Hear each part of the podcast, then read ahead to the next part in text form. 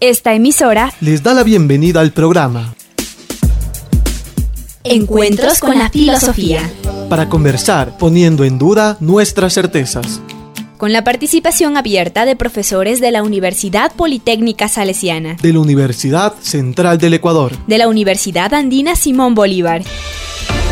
Encuentros con la Filosofía. Se difunde semanalmente por las emisoras universitarias Infinito Digital, Voz Andina Internacional. y Radio Faxo. Abrimos nuestros, micrófonos.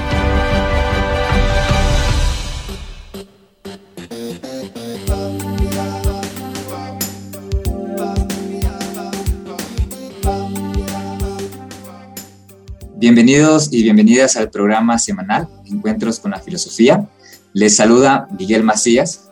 Encuentros con la Filosofía es un programa de colaboración interuniversitaria entre las radios Voz Andina Internacional de la Universidad Andina Simón Bolívar, sede Ecuador, Infinito Digital de la Universidad Politécnica Salesiana, sede Quito, y Radio Faxo de la Facultad de Comunicación, Comunicación Social de la Universidad Central del Ecuador, este programa propone, con el apoyo de profesores universitarios, reflexionar desde una mirada filosófica un tema de la vida eh, cotidiana, porque sin duda alguna en estos eh, contextos de incertidumbre que atraviesa el mundo, es importante repensar la cotidianidad humana desde una mirada filosófica. Un saludo de igual manera a Karina Torres y a Carlos Minango, quienes desde Voz Andina Internacional y los medios virtuales hacen posibles estos encuentros. Saludamos y damos la más cálida bienvenida al invitado de esta semana, el profesor Robert Bolaños. Él es doctor en filosofía, magíster en docencia universitaria y administración educativa, magíster en filosofía y licenciado en filosofía sistemática.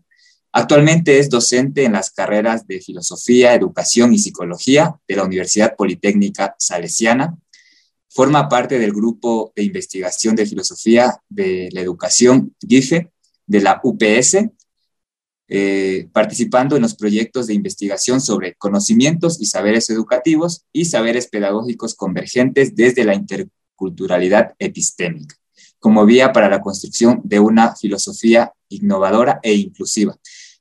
Buen día, profesor Robert, bienvenido a nuestro programa. Un cordial saludo, Miguel, Karina, ¿cómo están? Eh, en este encuentro eh, con la filosofía abordaremos como temática eh, el diálogo de ciencias en nuestros tres segmentos. En el primero, vida cotidiana, hablaremos sobre el uso cotidiano de la frase diálogos entre, entre ciencias. En el segundo segmento, miradas filosóficas, el profesor Robert nos presentará algunos enfoques, algunas miradas de la filosofía al concepto diálogo interciencias. Y en el tercer segmento que más encontrar, como siempre, le pedimos a nuestro invitado que nos ayude compartiendo algunas recomendaciones y sugerencias para profundizar eh, sobre el tema que hoy hemos o que hoy abordaremos. La filosofía y la vida cotidiana. Espacio para pensar los usos de la filosofía en nuestro diario vivir.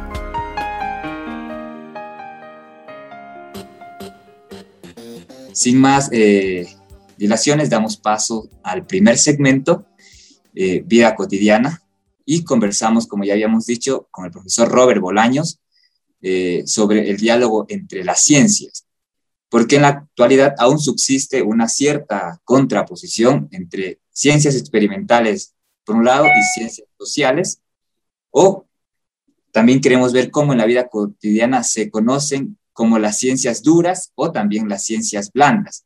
En este marco surgen numerosas preguntas, por ejemplo, ¿por qué aparentemente unas parecen ser más científicas que otras? ¿Existe una suerte de competencia entre ellas, una cierta disputa? ¿Cuáles son los procesos históricos que han dado lugar a esta situación? Y por otro lado, otra pregunta que surge es, ¿existe un monopolio de la verdad? Bueno, estas son varias preguntas, sin embargo, queremos arrancar con la siguiente, eh, profesor eh, Robert. Eh, ¿Por qué existe una división entre las llamadas ciencias experimentales y, por otro lado, las ciencias humanísticas? Muy bien, muchas gracias por la oportunidad, eh, felicitando por la iniciativa. ¿Por qué existe esa división? Seguramente hay que buscar en la historia del pensamiento occidental, ¿no es cierto? Remontándonos a la antigua Grecia, ¿no? Platón, que se le atribuye ser descubridor de la trascendencia, de la parte subjetiva, si se quiere. Aristóteles, en cambio, que es un poco más práctico, más empírico. Y luego, si damos unos, uh, un paso gigante hacia adelante, pues está el empirismo, ¿no es cierto?, que subraya que el conocimiento solamente es posible gracias a la experiencia sensorial. Y luego, un paso todavía más adelante, el positivismo, que igual, ¿no es cierto?, piensa que los problemas humanos se resolverán gracias a las contribuciones de la ciencia experimental. Para Comte, en efecto, sería cuestión de tiempo, ¿no es cierto?, que se lleguen a solucionar esos problemas humanos gracias al desarrollo de las ciencias experimentales. Luego, siglo XX ya, el neopositivismo, inicios del siglo XX, que igual subraya pues el papel de la experimentación y el papel eh, decisivo de las ciencias experimentales en la comprensión humana. Pues, como nos damos cuenta, ¿no es cierto? Se subraya, por un lado, eh, esa capacidad de resolver los problemas humanos que tendrían las ciencias experimentales. En cambio, por otro lado, las ciencias de la subjetividad como que caen eh, a un segundo orden de cientificidad, ¿no es cierto? En definitiva, hay este cientificismo, este exagerado culto, digamos, a las ciencias experimentales, las cuales serían capaces de resolver todos o la mayor parte de problemas humanos. En cambio, las ciencias humanísticas, como que llevan el, el, apelativo de ciencias, pero ciencias de un segundo orden, si se quiere, ¿no es cierto? Precisamente porque se dedican al tema de la subjetividad. En definitiva, pues se constata que hay una falta de unidad, digamos, en este quehacer científico, tanto la contribución que pueden hacer las ciencias experimentales y, naturalmente, la contribución que pueden hacer las ciencias humanísticas. Pues ese es el motivo por el cual estamos en este dilema, a mi manera de ver, ¿cierto? Muchas gracias, eh, profesor eh, Robert. Ya vamos ahora sí a llegar al segundo segmento, miradas eh, filosóficas. Las miradas filosóficas. Espacio para examinar enfoques y reflexiones filosóficas.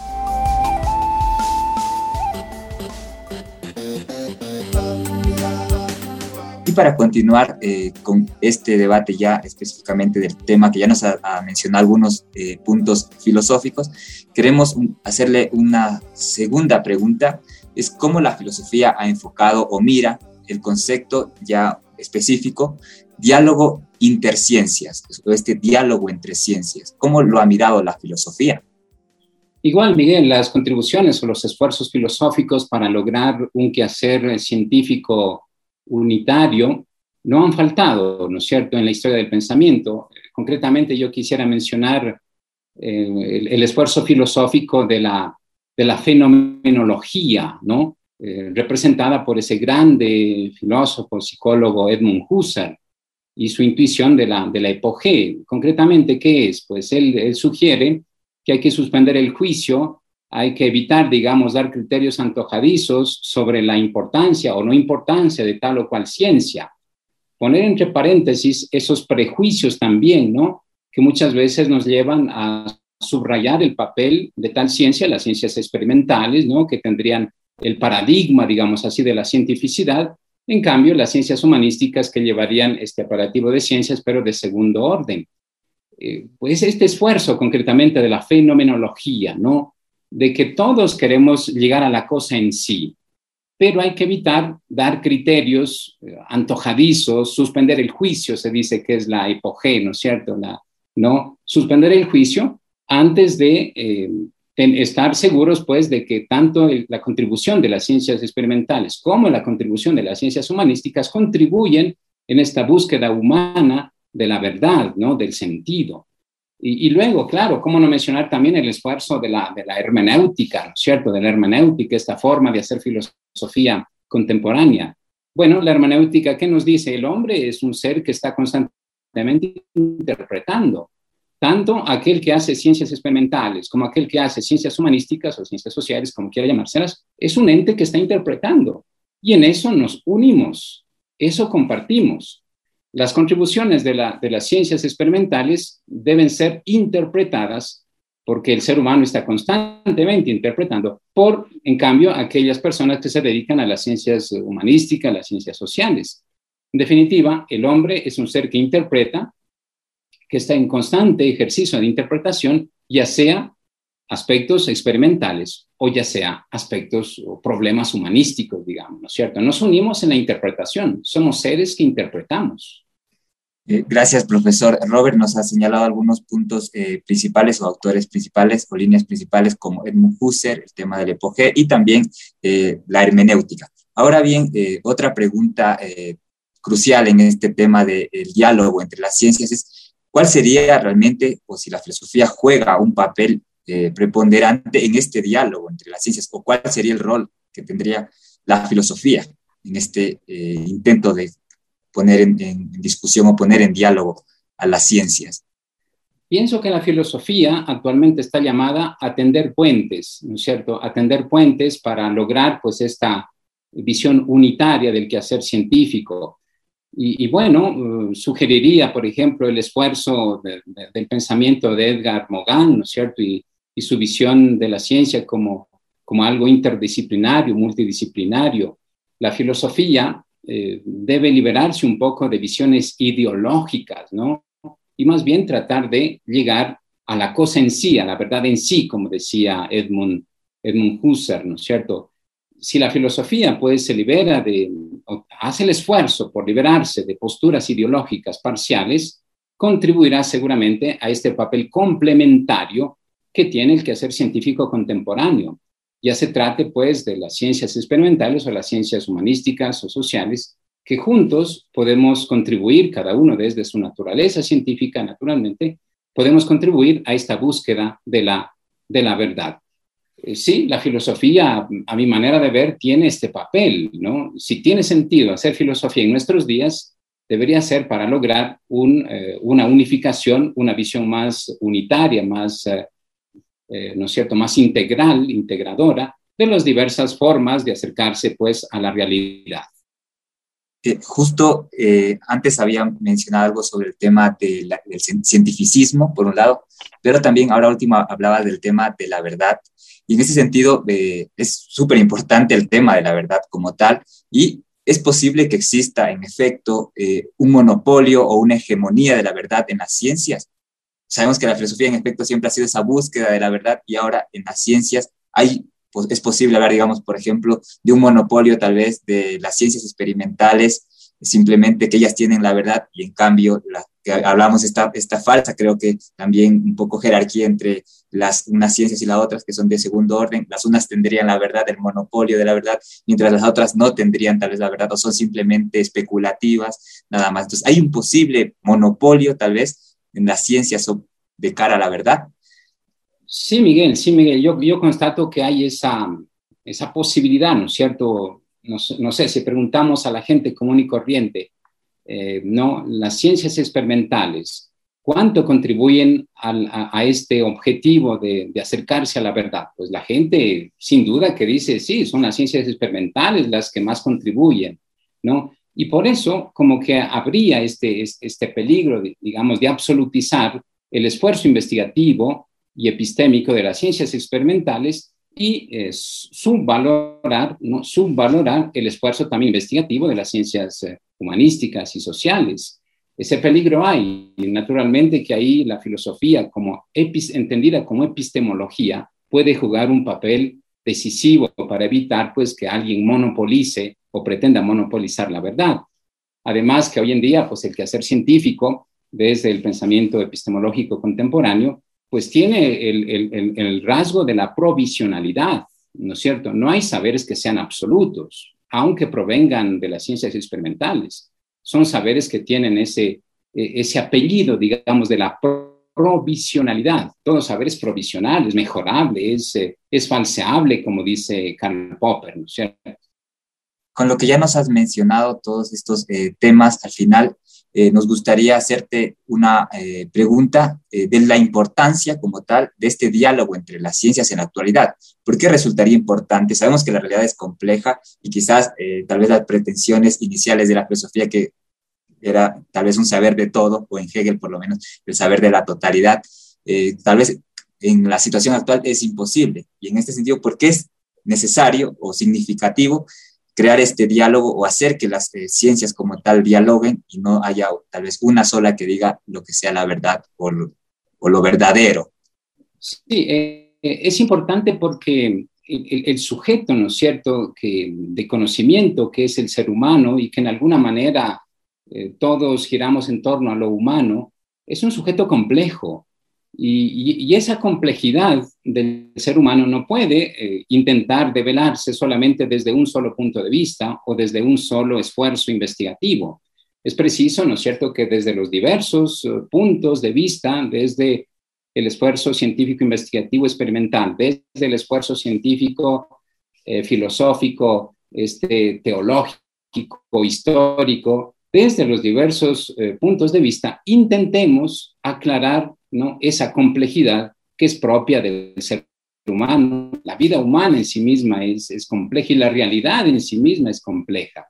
En cambio, si pretendemos agotar la verdad desde un solo punto de vista, es poco lo que vamos a lograr. Por eso es decisivo que nos unamos, ¿no es cierto?, todos los eh, que hacemos ciencia e intentemos dar una respuesta holística, integradora a este problema eh, humano, a este problema que es la realidad. Otra pregunta igual bastante relacionada a lo que nos has mencionado es si, tuviera que mencionar eh, algunas ventajas de este diálogo de, las ciencias, ¿cuáles serían las ventajas? Las ventajas de este diálogo complementario entre las ciencias, pues sería exactamente una visión más, eh, más holística de la realidad, una comprensión más integradora del ser humano y sus problemas, ¿no es cierto? E, esa sería la ventaja y, probablemente una vida humana más eh, integral, ¿no es cierto? Sin caer, por ejemplo, en estos excesos de la, de la tecnociencia, ¿no? en estos excesos de la, del consumismo, descuidando seguramente otras dimensiones humanas que también son, son esenciales, son importantes en la, en la vida del ser, del ser humano, ¿no es cierto? La ventaja sería así una vida más, eh, más integral, ¿no? Sin absolutizar aspectos que quizá caen en el ámbito de lo superfluo, más bien, ¿cierto? No sé, me atrevo a decir el consumo exagerado o, o, no sé, la, eh, el hacer ciencia solo por hacer ciencia, digamos, sin tener una, un, una, un, un porqué y un para qué, ¿no? La ventaja sería una vida humana más integral, Muchas gracias por estas aportaciones y con esto prácticamente ya estamos cerrando nuestro segmento dos miradas eh, filosóficas. Les recordamos que estamos con el profesor Robert Bolaños y con él hemos conversado eh, sobre los usos cotidianos de la frase diálogo entre ciencias. Luego nos compartió algunas miradas desde la filosofía y elementos del debate filosófico sobre el diálogo entre las ciencias, eh, las ventajas, eh, la importancia de este diálogo entre las ciencias para construir o por lo menos para una formación integral del ser humano. Eso nos ha dicho. Sin embargo, nosotros eh, somos conscientes que los temas siempre son inagotables, siempre es difícil abordarlo en su totalidad y por eso nos gustaría que ya en este segmento, ¿qué más encontrar? Nos puedas comentar o nos puedas sugerir eh, tal vez alguna película, algunos libros eh, que nos sirvan como de apoyo para poder profundizar en la temática del diálogo entre las ciencias. ¿Cómo seguir las búsquedas? Espacio de más preguntas.